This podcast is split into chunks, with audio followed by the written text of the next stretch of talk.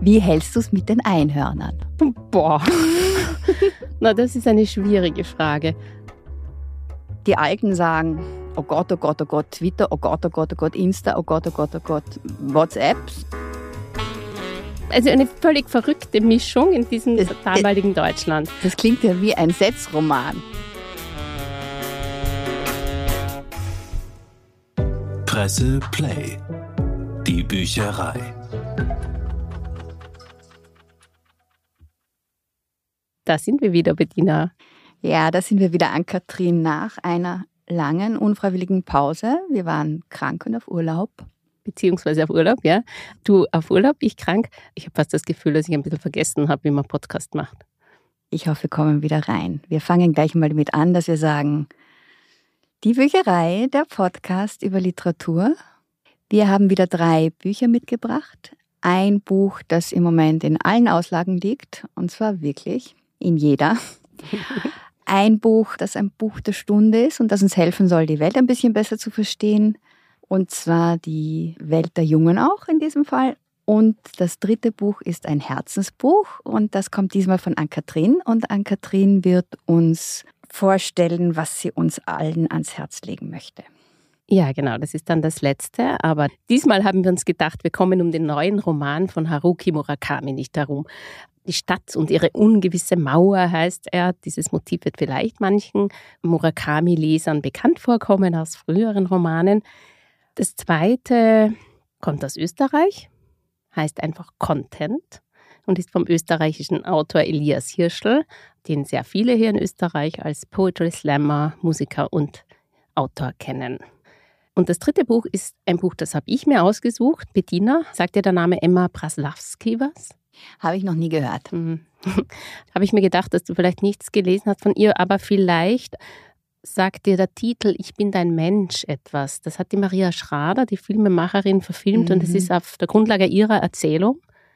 Und sie hat jetzt einen Roman geschrieben, der heißt Erdling und den fand ich sehr anregend und amüsant. Und wie alt ist sie? Sie ist 1971 geboren und hat quasi die Wiedervereinigung als junge Frau erlebt. Ja, bin ich neugierig, weil du weißt schon, ich lese sehr oft deine äh, Empfehlungen. Ja, schauen wir mal. Ja, genau. Schauen wir mal, was du dir denkst, nachdem ich darüber erzählt habe. Gut, gehen wir zu Murakami. Ein Autor, an den wir jedes Jahr mindestens einmal erinnert werden, nämlich zum Nobelpreis. Weil immer vor dem Nobelpreis Stimmt, ja. fällt man sich so zusammen und sagt, wenn es der wird, wer schreibt es? Wenn es der wird, wer schreibt es? Und äh, da ist man, wer schreibt die Murakami? Weil er ist immer irgendwie auf der Liste und irgendwie wartet man ewig drauf, dass er ihn kriegt und bis jetzt noch nicht. Genau, und jetzt ist er schon 75. Das ist ja dann gerade so ein Alter, wo, wo die Frage, der Krieg dann jetzt noch immer drängender wird. Ja. Leider gerade bei alten Autoren ist oft diese Vorstellung, der müsste ihn jetzt kriegen. Gell? Und, und der Philip Roth ist gestorben und hat ihn nie gekriegt. Ja, genau. Unglaublich. Ja, ja. also wir warten im Oktober dann wieder. Und ja, der ist aber relativ spät zum Schreiben gekommen, was mir nicht so präsent war. Mhm. Und der ist ja noch später ins Deutsche übersetzt worden. Ich dachte immer irgendwie, da ist ein bisschen jünger.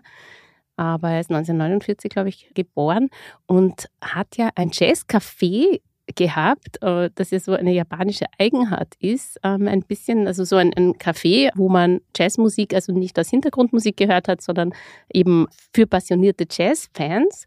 Und ich finde das lustig, weil er hat es eigentlich gegründet zu einer Zeit, wo die, die Hochblüte schon vorbei war. Also die Leute haben dann mehr Musik zu Hause gehabt und das ist in den 70er Jahren abgeflaut, aber, aber der Murakami als junger Mann hat ein Jazzcafé gegründet und, glaube ich, mit seiner Frau geleitet. Ah, und das kommt jetzt im Roman auch immer wieder vor. Jazz-Standards ja, genau. und, und, und in diesem Café. Ja, der Coffeeshop. Ja? Der Coffeeshop ist so ein, also nicht genauso ein, aber es mhm. nicht zufällig spielt dort Jazzmusik. Ja? Und dann hat er erst so mit Ende 20 angefangen zu schreiben oder zu veröffentlichen. Genau. Ja. Und der erste bekannte Roman, auf den kommen wir wahrscheinlich, Bettina, noch zu sprechen, Hardboiled Wonderland und das Ende der Welt, war, genau. glaube ich, das erste so richtig ich oh. bin bei Mr. Aufziehvogel, glaube ich, eingestiegen. Das war das erste, das ich von mhm. ihm gelesen habe. Mhm. Mhm.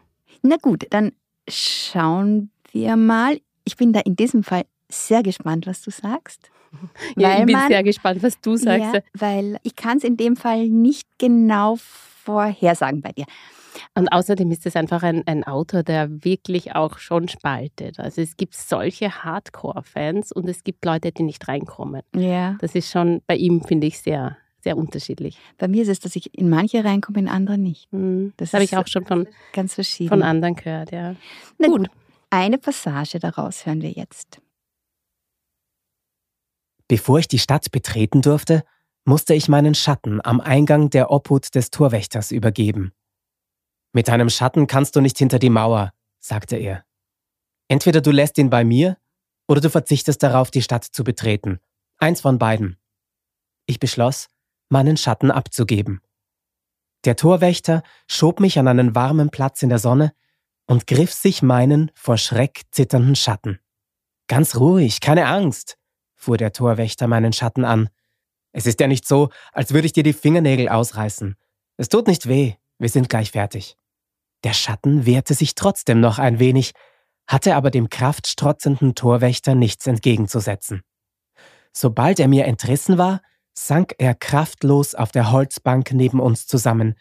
Von mir getrennt wirkte er erstaunlich schäbig, wie ein ausrangierter alter Stiefel. Für sich genommen bieten sie einen schäbigen Anblick, sagte der Torwächter. Kaum zu glauben, dass man so ein Ding ewig mit sich herumgeschleppt hat, oder? Wir haben gerade den Ich-Erzähler erlebt, wie er in eine Stadt hinein will, also die Stadt mit der ungewissen Mauer. Und warum will er hinein? Er sucht eine verschwundene Geliebte. Als Teenager hat er ein Mädchen geliebt, er war verliebt, sie offenbar in ihn auch und gemeinsam haben sie sich eine Stadt ausgemalt. Das Mädchen hat gesagt, mein eigentliches Ich lebt gar nicht hier, ich bin ein Schatten, mein eigentliches Ich lebt in einer Stadt und die schaut so und so aus. Und er hat dann ihr geholfen, diese Stadt auszumalen, sodass sie ein bisschen ein gemeinsames Gebilde äh, wurde.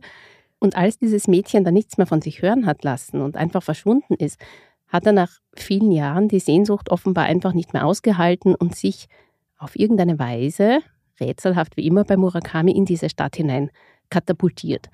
Und ebenso, typisch Murakami, bewegen wir uns in diesem Roman dann parallel in diesen zwei Welten der Wirklichkeit und dieser geheimnisvollen Stadt. Genau, und um zu wissen, was du von diesem Roman hältst, frage ich dich jetzt einfach schnell, wie hältst du es mit den Einhörnern? Boah. Na, das ist eine schwierige Frage. Weil diese Einhörner haben so ein glänzendes Fell und sie leben da vor der Stadt und dann sterben sie im Winter, weil es ihnen so kalt wird und sie werden ganz grau und dann werden ihre Kadaver verbrannt vor der Stadt. Das ist eines der Elemente, die mich bildlich Ja. fasziniert haben. Also ohne dass ich mir jetzt groß Gedanken gemacht hätte, was jetzt quasi der ganz klare Sinn dessen ist, warum ernährt sich die Stadt offenbar von Einhörnern, irgendwie ernährt sie sich offenbar von Lebendigen. Aber jetzt jenseits der Metapher ist das halt etwas, was ich äh, bildlich sehr schön und stark fand. Im Unterschied zu anderen Elementen im Roman. Ich fand nämlich auch, ich fand es irgendwie verblüffend, dass man überhaupt das noch kann, über Einhörner schreiben. Ich meine, man denkt, das ist so ziemlich das Abgedroschenste, was man irgendwie so finden kann im Moment in der Romanliteratur. Oder das ist so meme-mäßig, Ja. Social Media, Jugendstingsmäßig, dass man eigentlich glaubt, Ja, das aber das sind keine, eben, das sind gar keine Stereotypen Einhörner. Die, die heißen zwar Einhörner, aber irgendwie sind sie etwas Besonderes. Und vielleicht hat es ja auch damit zu tun, dass er schon einmal über diese Einhörner geschrieben hat, dass es ja bei ihm was lang zurückliegendes ist. Ein Bild, das er jetzt wieder Ja. hervorgeholt hat. Weil du gesagt hast, Mhm. so quasi, es hat dir gefallen, auch ohne jetzt, dass du diesen versucht hast, diesen Sinn zu erschließen. Ich habe beim ganzen Murakami immer das Gefühl, wenn man anfängt nachzudenken, was was bedeutet, was es für eine Metapher sein könnte, für was, was für ein Bild, für was, dann verfliegt sofort der Zauber. Also eigentlich Ja. muss man sich dem überlassen. Man muss sich dem überlassen, du hast recht, wobei mich immer dieses Unbehagen dann begleitet. Warum finde ich nichts? Also nichts, ja. Ja. Wenn ich versuche, da wirklich da dahinter zu schürfen. Ja. Es ist ja auch interessant, diese ganze Stadt mit ihrem Torwächter, das ist ja so Kafka-mäßig. Ja. Er ist ja der Autor von Kafka am Strand. Kafka hat ihn ganz stark beeinflusst und, und natürlich ist da ganz viel Kafka drin jetzt äußerlich. Auch diese Unsicherheit, diese Spekulation, was soll das eigentlich, diese Stadt in den Gesprächen und es wirkt ein bisschen wie eine Parabel, aber äh, wofür? Wofür Es ist, es? Ja, Es ist keine. genau. Es ist keine. Und ich muss dazu sagen, was ich an diesem Roman jetzt sehr mochte im Vergleich zu früheren. Weil ich habe wirklich Schwierigkeiten Mhm. gehabt mit der Mhm. Ermordung des Kommentatori. Ich habe es zwar gelesen, aber ich, ich war ehrlich gesagt genervt, weil Das war das vorige Buch. das war das vorige Buch, Ja. weil so wahnsinnig viel an Einfall, an Einfall, an Einfall, an Einfall, das war einfach zu viel. mhm. Und aus so vielen verschiedenen Welten, dass einem irgendwann einmal völlig das Hirn gerauscht hat. Und er ist dieses Mal wieder sehr simpel. Es ist ein sehr, sehr, sehr, sehr einfaches Buch, finde ich. Mhm. Also, wenn man nicht anfängt zu zerglauben. Und deswegen funktionieren für mich auch diese, er hat so viele Wiederholungen drin, oder? Er schreibt eigentlich dauernd das Gleiche. Mhm. Und das hat dir gefallen. Das ist nämlich das Lustige dran. Ich habe mir dann auch gedacht, warum mag ich das? Weil eigentlich ist es ja nervig, wenn der jetzt schon zum x-ten Mal erklärt, dass dieser Bub ein, einen Pullover anhat mit einem U-Boot drauf und dass der Bibliotheksleiter einen Rock anzieht und dass die Reste des Schnees weiße Flecken bilden und das kommt immer wieder und immer wieder und es werden auch die Zusammenhänge immer wieder erklärt und ich weiß, vielleicht war ich auch dieses Mal irgendwie in der Stimmung dazu, Mhm. aber es ist, als würdest du am Strand sitzen und dem Meer dabei zuschauen, wie die Welle sich bricht. Mhm. Sie Mhm. bricht sich und sie bricht sich und sie bricht sich ein bisschen anders und es schaut natürlich wieder anders aus, aber eigentlich bricht sie sich und ja. das hat was unglaublich Meditatives. Ja, es stimmt, das ist ein sehr repetitiver Mhm. Roman. Wie soll ich sagen, ich finde es find ich's monoton. Ich bin mir nicht sicher, ob es das richtige Wort ist. Ich finde es eher ein bisschen leblos. Mhm. Vielleicht, wenn ich vergleiche jetzt mit früheren Mhm. Büchern. Also Hardboiled Wonderland bietet sich einfach an, Ja. weil also ein Text, den er früh geschrieben hat, eine Geschichte, der, der gemeinsame Mhm. Ursprung oder ein gemeinsamer Ausgangspunkt ist. Er hat eben ganz früh eine Erzählung geschrieben, da geht es eben um genau das, zwei junge, zwei Teenager, die sich gemeinsam eine Stadt ausmalen und dann sucht der junge Mann sie, also seine Geliebte in dieser Stadt und das wird dann so ein Bestandteil von seinem Roman Hardboiled Wonderland. Da haben wir eben wieder zwei Welten, die, die Mhm. äußere Wirklichkeit, wo ein sehr actionreicher Datenkrieg im Gang ist und dann diese, diese Welt der Stadt, die irgendwie aus dem Bewusstsein des Ich-Erzählers entsteht oder wie auch immer, auch so eine Zuflucht ist. Und diese Stadt hat ganz viele gemeinsame Merkmale in dieser Stadt. Also es ist Mhm. Die Einhörner und die, also die Mauer, der Schatten äh, und so weiter, die Flucht, ganz viel ähnliche Motive. Wobei er ja in einem Nachwort gerade darüber schreibt. Ne? Also er schreibt Ja, ja, auch, er hat dieses Motiv schon mehrmals verwendet. Genau. Und, Und- jetzt, 40 Jahre nachdem er diese kurze Erzählung geschrieben hat, die er damals nicht gut fand, ja, und Mhm. aus der er seinen ersten, also seinen Roman Hardboiled Wonderland entwickelt hat, wollte er dann noch einmal etwas daraus machen und hat jetzt aus dieser Erzählung heraus diesen Roman gemacht, wo es wieder um zwei, um die äußere Wirklichkeit und so eine Traumwelt geht, um ein Hin und Her, auch um, wo ist das wirkliche Ich, aber mit einem ganz anderen Charakter. Und ich finde einfach, dass es ich finde es ein bisschen leblos. Weißt du, wie, woran ich denken musste? Kennst du das? Du hast was erlebt. Du hast was Mhm. intensiv erlebt. Und später rufst du das immer wieder in dir wach, ja? Ja. Und dann hast du vielleicht Fotos, die du auch hernimmst, erlebst es nach oder erzählst es auch. Irgendwie wird es immer starrer. Ich- also ich weiß- ich es, weiß- ver, es verfestigt sich. Weißt du, was, was ich, ich weiß meine? genau, was du meinst. Das ist etwas, du hörst es in einem Gespräch immer sofort, wenn jemand eine Geschichte schon mehrmals erzählt hat. Mhm. Die ist dann so abgeschliffen und rund, dass man das Gefühl hat, da darf sich auch nichts mehr bewegen. Da ist, hat alles so seinen Fleck. Ja, ja, genau. Und- Wobei bei Murakami kann man jetzt nicht sagen, es ist alles abgeschliffen und rund, weil bei ihm bleibt ja immer ganz viel rätselhaft. Es ist eher so, dass dieser Roman, das ist das Zweite, was mich jetzt, was mich stört, ich finde ihn einfach nicht so kohärent, dass ich, also ich finde ihn ein bisschen zerfallen, also als wäre so irgendwie ein, ein Pastiche aus verschiedenen Murakami-Büchern Mhm. oder Einzelelementen. Also das ist das eine. Und das zweite, eben, mir ist er nicht lebendig genug. Ich habe das Gefühl, dass sich es irgendwie nicht so richtig bewegt. Und ich habe einfach das Gefühl gehabt, er, hat, er strahlt eine solche Ruhe aus und ich überlasse mich dieser Ruhe sehr, sehr gerne. Vielleicht auch, weil die Zeit so hektisch ist und Mhm. ich da runterkommen kann. Also es ist einer der wenigen Romane, die ich, also normalerweise lese ich am Wochenende. Also Ja. na, direkt nach der Arbeit schaffe ich es oft nicht. Da ist der Tag einfach noch zu präsent. Und ich bin auch zu müde. Und am Wochenende lese ich dann. Und der Murakami, den konnte ich am Abend lesen. Mhm. Es gab schon Dinge, die mich gestört haben. Ne? Also Ja. er hat immer wieder mal so eine, vor allem wenn es um Frauen geht und wenn er sie beschreibt, ja. schon eine, eine Why. Ja, das Man ist muss- dann schon Kitsch. Das, muss ist, man einfach durchgehen lassen, dass die Frauen einfach nicht interessant sind bei ihm. Genau, genau. Und dann ist sie so arm angezogen und so trotzdem so schön. Und das ist alles, ja, das ist ein bisschen Altherren, Frauenbeschreibung, aber das ist eigentlich das Einzige, was ich, wo ich wirklich habe drüber hüpfen müssen, regelmäßig. Und sonst habe ich mich einfach durch diesen Roman Tragen. spülen lassen und fand es auch sehr schön, dass die beiden Welten auf der einen Seite Gegensätze sind, auf der anderen Seite so unglaublich ähnlich. Es ist eigentlich, eigentlich ist es fast das Gleiche. Ja, mich wundert es nicht, dass du da so eine Ruhe empfunden hast. Gell? Das ist, also man kann ja auch spekulieren darüber, was das auf sich hat mit dem Ende des Romans. Es geht ja immer um diese zwei, also eigentlich um die, die äußere Wirklichkeit, das Ich der äußeren Wirklichkeit und das einer anderen inneren Wirklichkeit und, und Ja, du spekulierst schon wieder. Man darf nicht spekulieren, man muss es einfach nur so nehmen, wie es ist. Aber lass dich da, na gut, dann gleiten wir mit Murakami in die Dunkelheit. ja, oder in die Helligkeit, bei ihm Dunkelheit. Ich, Ganz offiziell ist das letzte. ja, ich weiß. Und es Ähm, klingt fast so, als könnte er vielleicht noch eine Fortsetzung schreiben wollen, was mich nicht ganz überraschen würde, er weil er das so schon mehrmals viele gesagt, gemacht hat. Fortsetzungen gemacht, ja, das stimmt. Na gut, wir Wer warten weiß. auf das nächste Buch. Und dazwischen reden wir über Elias Hirschel und seinen Roman Content. Mhm. Zunächst mal Elias Hirschel. Im Übrigen auch ein Spektrum-Autor. Also er hat für uns eine wirklich tolle Geschichte geschrieben zu unserer Jubiläumsausgabe des Spektrum über eine Welt, in der es Ampeln gibt und die Leute sind immer wieder verblüfft, weil hin und wieder wird jemand einfach auf der Straße verhaftet. Aber was passiert da? Die haben einfach vergessen, was Ampeln sind. Dass man da nicht bei Rot drüber gehen darf. Eine sehr dystopische Geschichte. Ja, Dann hat er Salonfähig hast du es gelesen? veröffentlicht, das war das letzte. Ja, ganz ehrlich, soll ich das jetzt gestehen, ich habe es halb gelesen. Mhm. Ja, da geht es um einen jungen Mann, man hat das dann Generation Slimfit genannt.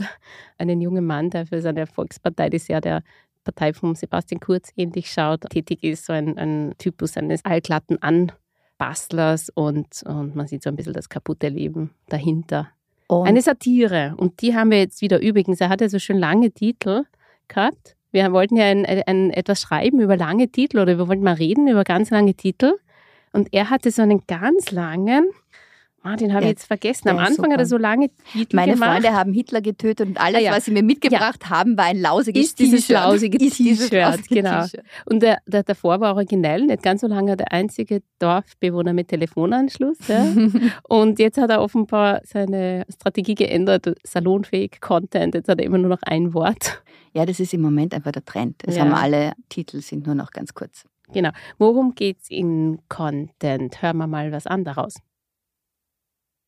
Am Tag, als Karin den Verstand verliert, schreibt sie neun Stunden am Stück, ohne ein einziges Mal vom Bildschirm aufzusehen.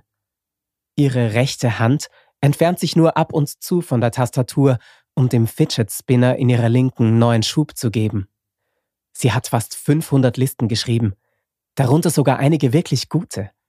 Ich frage sie mehrmals, ob sie einen Kaffee trinken gehen will, aber sie reagiert auf nichts. Sie hat gerade einen Artikel über die 24 zugekokstesten Nicolas Cage-Auftritte fertig geschrieben und abgeschickt, wissend, dass der Schauspieler durch einen passenderen ersetzt würde, die Droge ebenfalls und schließlich das gesamte Thema. Sie erhebt sich von ihrem Drehstuhl, geht ruhigen Schrittes quer durch das Büro zum Videodepartment, steuert eine der Hydraulikpressen an, in die Martha gerade eine Mikrowelle eingespannt hat, und steckt ihre rechte Hand im letzten Moment zwischen die Aluminiumabdeckung der Mikrowelle und den unnachgiebig herabfahrenden Edelstahlzylinder, der so widerstandslos durch sie hindurchgleitet, als wäre sie überhaupt nicht da. Da ist er. Der kurze Moment, in dem alles im Büro stillsteht.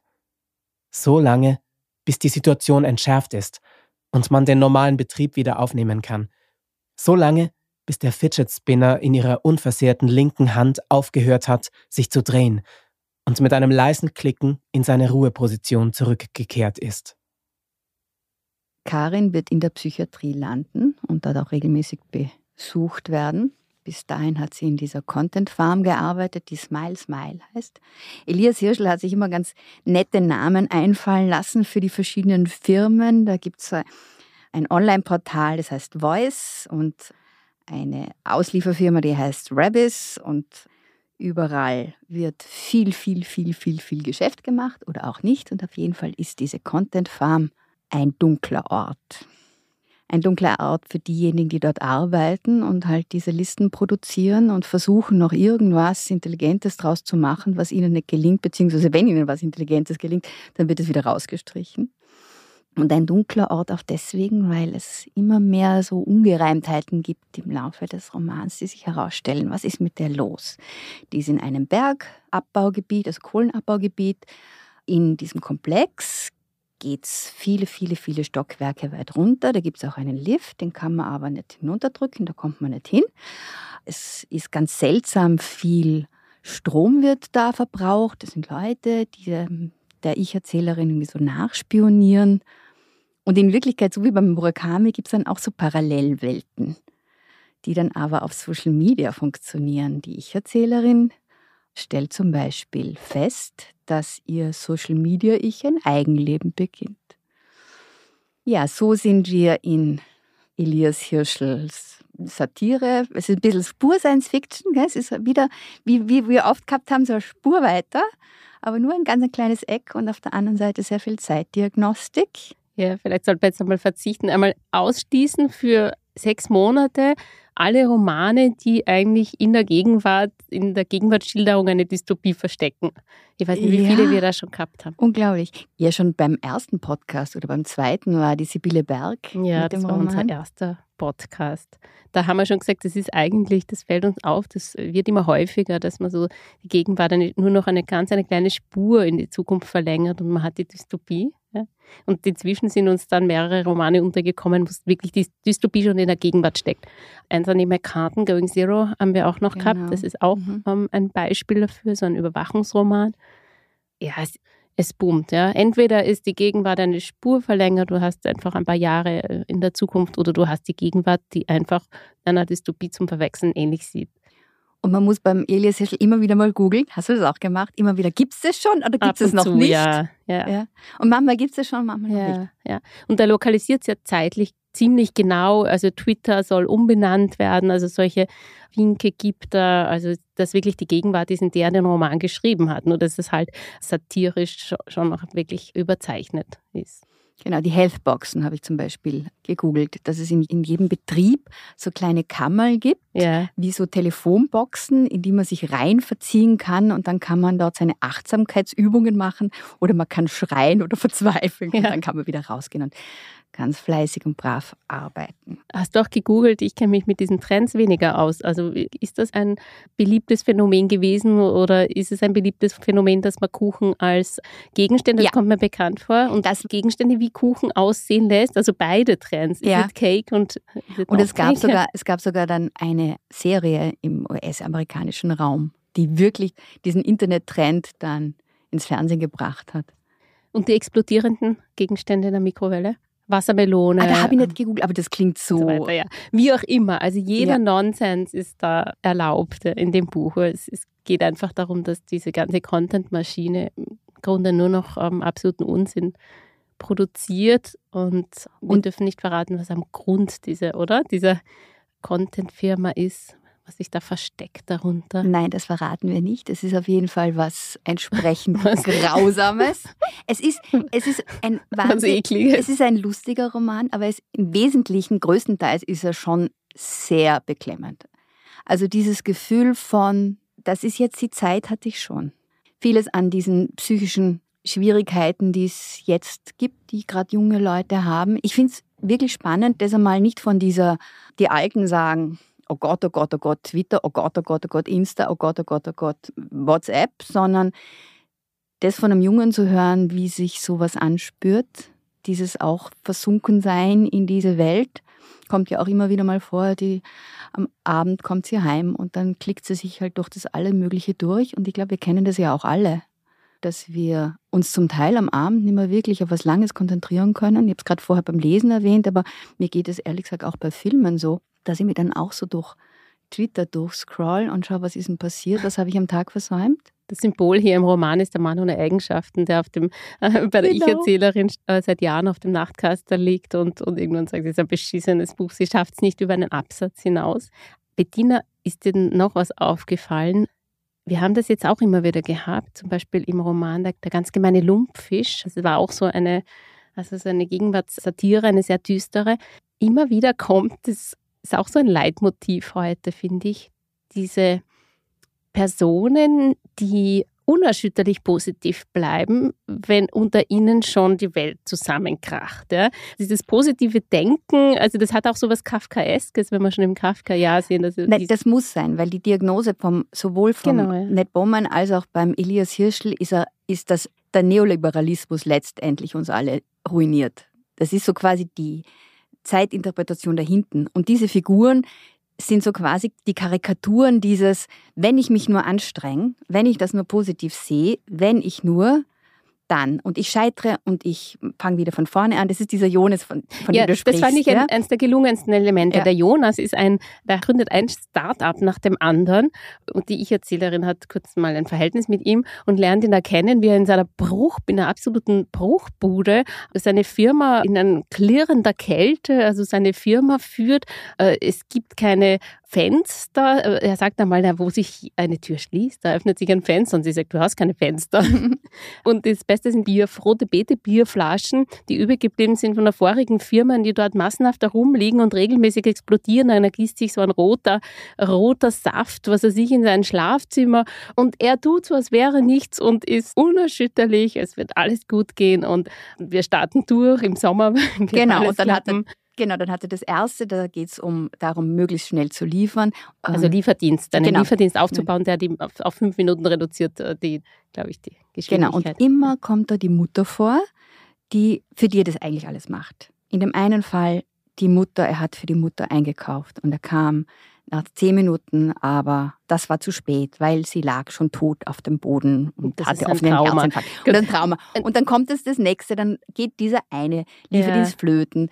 Dann hat er, das fand ich besonders gelungen, einen privaten Löschdienst. Genau. Und dieser private Löschdienst ist, jeder soll sich anmelden und wenn er ein Kanister Wasser dabei hat oder eine Flasche Wasser, dann geht er dort halt hin, wo er so wie, wo also so die wie bei Uber, Privatisierung, ja, genau. genau. Und er Genau. arbeitet dann mit der rote Beete-Flüssigkeit. Und er arbeitet mit der rote Beeteflüssigkeit und er verbindet es auch gleich mit äh, Lieferdienst. Also er, er liefert Flüssigkeiten, was zum Trinken und auch Ja. gleichzeitig wird gelöscht.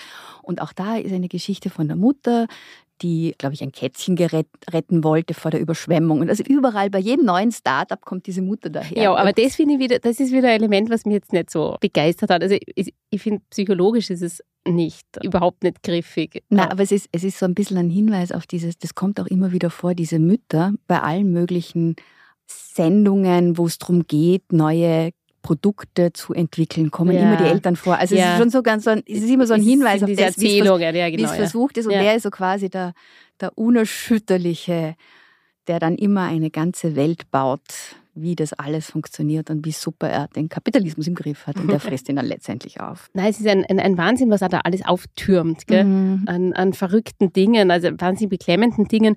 Ein bisschen finde ich, dass es sich dann auch totlaufen kann, Mhm. weil er aus diesen ganzen Zustandssatiren und Grotesken, es gibt nicht wirklich Entwicklung und es ist eher sondern so auch wieder so eine Montage von verschiedensten Dingen, wo es dann auch ein Overkill gibt. Das ist zwar irgendwie im Roman auch angelegt, also diese unendlichen Listen, die da aufgelistet werden, aufgelistet, ja, oder die Videos, die, die, die Verrückten.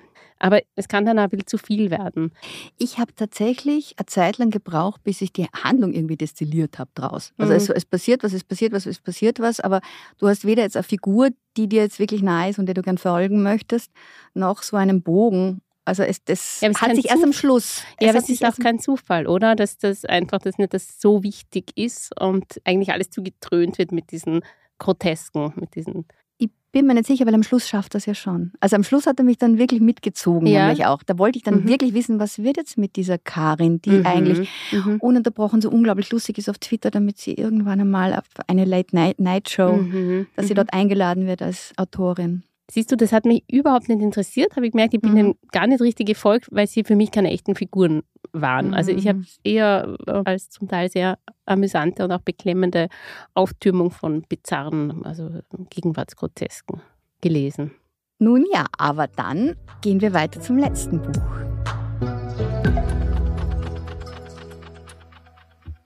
Das letzte Buch fällt mir jetzt auf.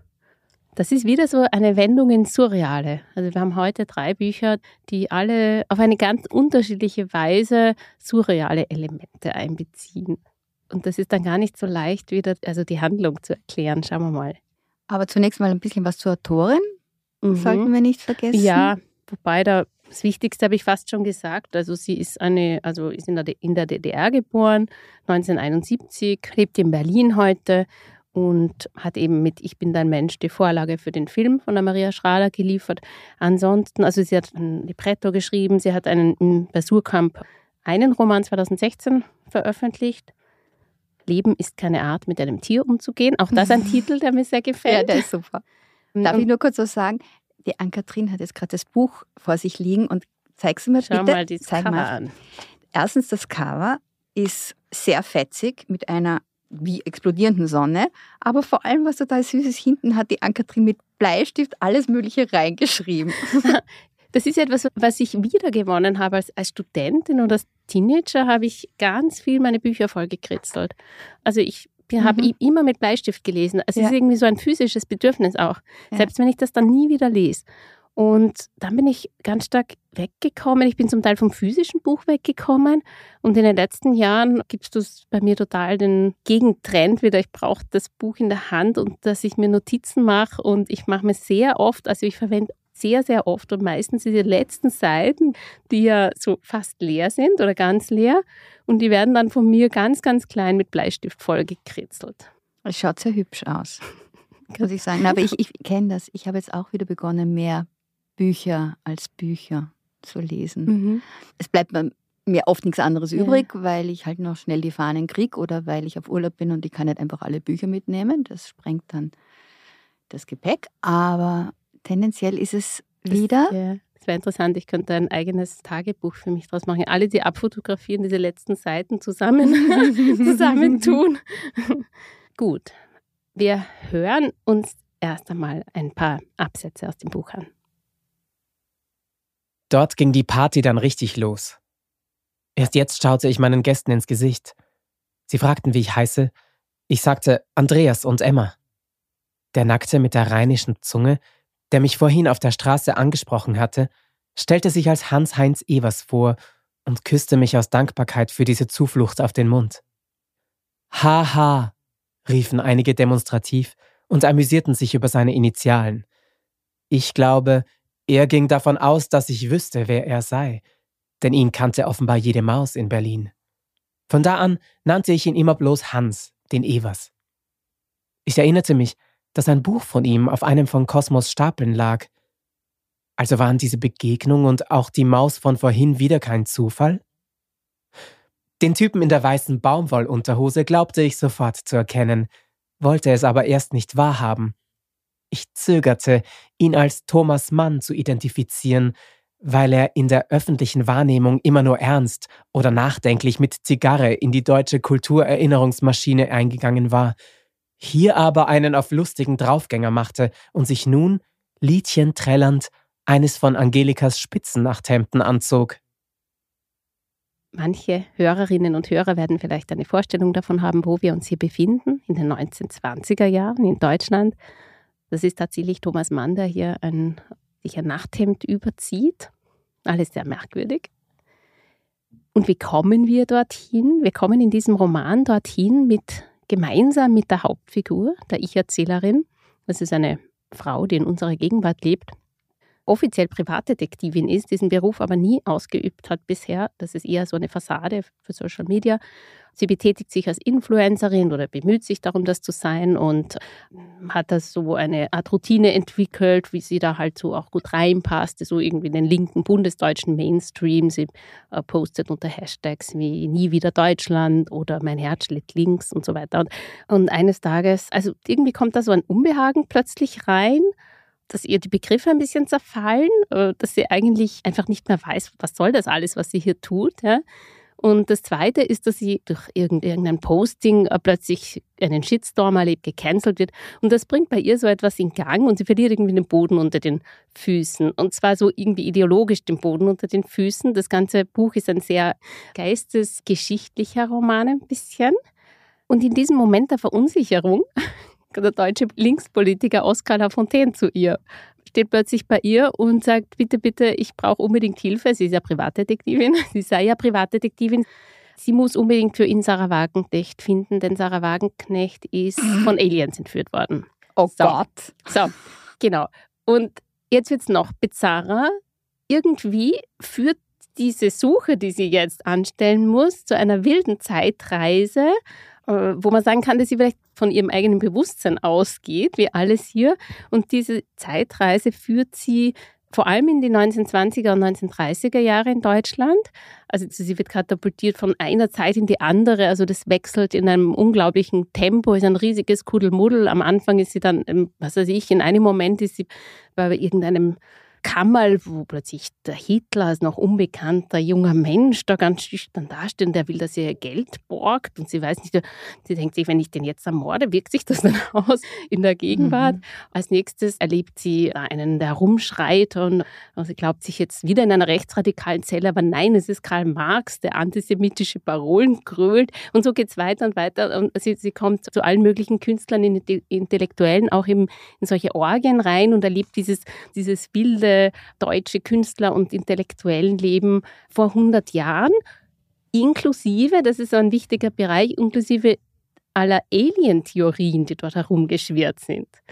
Und hier ist die Hauptfigur, die sie dann durch verschiedene Alien-Welten führt. Hans-Heinz Evers hat er geheißen. Das ist ein Autor, der damals sehr berühmt war und ein richtig bunter Hund war, also den man überhaupt nirgendwo einordnen konnte. Der war Esoteriker, Pazifist, hat erotisch-dämonische Romane geschrieben, hat sich dem Nationalsozialismus mal angenähert, gleichzeitig seinen jüdischen also Freunden geholfen, war Philosemit, gleichzeitig irgendwie auch ähm, zwischendurch Nationalsozialist, seine Bücher sind trotzdem verbrannt worden und so weiter und so fort. Also, also eine völlig verrückte Mischung in diesem Das- damaligen Deutschland. Das klingt ja wie ein Setzroman. Es hat schon was damit zu tun, nur dass es hier irgendwie noch wilder und bunter zugeht. Also Clemens Setz hat ja in Ja. seinem Roman Monde vor der Landung einen wirklich rein so abgefahrenen Mhm. Typen, ja, dem man irgendwie sehr, sehr, sehr schwer folgen kann. Hier bei Emma Praslawski geht es eher um diese wilden Mischungen, die so unsere so, so einfachen Bilder von dem, was gibt es da für Weltbilder, auflösen. Das ist das eine, ja. Sie stellt immer wieder die Frage, warum haben die Deutschen eigentlich an Aliens aufgehört zu glauben? Also in, in den USA erzählen ja immer noch sehr viele, dass sie von Aliens entführt worden und so weiter.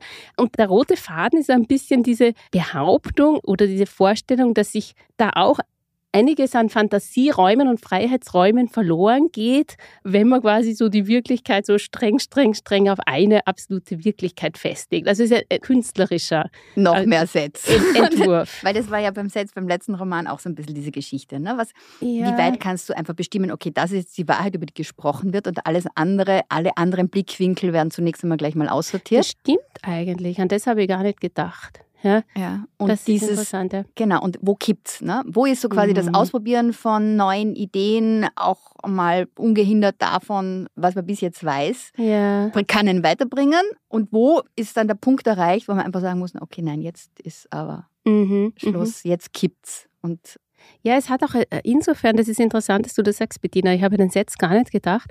Es ist auch insofern interessant, dass bei ihr das schon ein bisschen auch mit Menschlichkeit zu tun hat. Also, dass Mhm. diese ein bisschen mehr zulassen auch ähm, und zu sagen, okay, die Wirklichkeit ist schon ein bisschen relativ, so jetzt sehr simpel ausgesprochen, auch ein zum Teil ein menschlicherer Zugang ist. Und dann habe ich zu einem anderen Roman, den wir gehabt haben Ja. im Podcast, auch eine interessante Verbindung gesehen. Maniac, dieser Roman vom Benjamin Labatut über den John Neumann, Johnny von Neumann. Ja.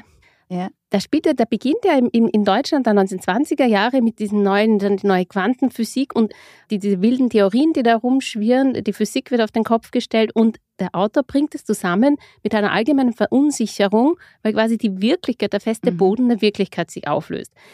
Und dort ist es aber eigentlich sehr, also eher negativ, ja, als gro- große Verunsicherung. Und bei ihr, sie hat das Gleiche, dass die Quantentheorie dauernd eine Rolle spielt, ja, die da so dann so parallel, die Vorstellung paralleler Universen möglich macht. Aber bei ihr ist das Gleiche eher ins Positive gewendet, dass, dass sie die ganze Zeit äh, also so sehr zweischneidig sieht, aber auch als Freiheitsermöglichung. also das heißt, du hast im Grunde genommen haben wir jetzt drei verschiedene Bücher gehabt hier im Podcast. Das erste geht mit dieser Verunsicherung um, indem er sagt, chill, oder? So ein ja. bisschen. Der zweite sagt, Das ist aber jetzt die Paslaski, meinst du? nein, nein, das zweite, die, Chill? ist der Murakami, das meine ich. Ah, du meinst den Murakami. Genau, bei Murakami war es so, in dieser verunsicherten Zeit, das ist dieses Buch, das direkt, ich finde, eben direkt darauf reagiert und sagt, Mhm. chill, setz dich hin und schau den Wellen zu. Dann hast du den Elias Hirschel, der die Dystopie entwirft, die schon satirisch ist, aber ich glaube, das Düstere überwiegt. Und jetzt hast du ein bisschen eine positive Mhm. Reaktion auf das Gleiche. Ne? So nach dem Motto, was ist denn die Chance in dieser Verunsicherung, wenn ich dich jetzt richtig verstanden habe? Ja, das stimmt wirklich. Ja. Das ist wirklich spannend, auch deswegen, weil Murakami ja selber, also dass, dass du diesen Aspekt bringst. Ja. Murakami hat selber mal gesagt, dass diese, seine Romane total beliebt bei Menschen sind, die sich verunsichert fühlen. Und dass er Mhm. glaubt, dass das dann zum Teil mit seiner Beliebtheit damit zu tun hat. Leute, die sich verunsichert fühlen, verwirrt sind, lesen gern seine Romane. Mhm. Warum auch immer, ob diese Diagnose jetzt stimmt. Schon interessant, wie sich die Unsicherheit durchzieht, gell? Ja. durch die Romanproduktion. Genau. Ja, Und durch unseren Podcast. genau. Gut, Ja, das war's. wir haben es für Mal. diesmal. Ja, Schön, dass Sie uns zugehört haben. Wir Ja. hören uns wieder. ja, wir werden hinter den Kulissen jetzt, glaube ich, gleich die nächsten Bücher besprechen. Genau, ich habe schon eine Idee. Mhm. Eine Frau, eine Amerikanerin. Nun gut, Okay, ich so freue viel mich drauf. zum nächsten Mal. Wir freuen uns wie immer über Feedback unter podcast.diepresse.com. Wir verabschieden uns. Mein Name ist Ann-Kathrin Simon. Mein Name ist Bettina Eibelsteiner. Bis zum nächsten Mal. Bis zum nächsten Mal. Haruki Murakami Die Stadt und ihre ungewisse Mauer aus dem Japanischen von Ursula Gräfe Dumont Elias Hirschel Content Scholnay Emma Braskowski Erdling Surkamp Presse Play. Die Bücherei.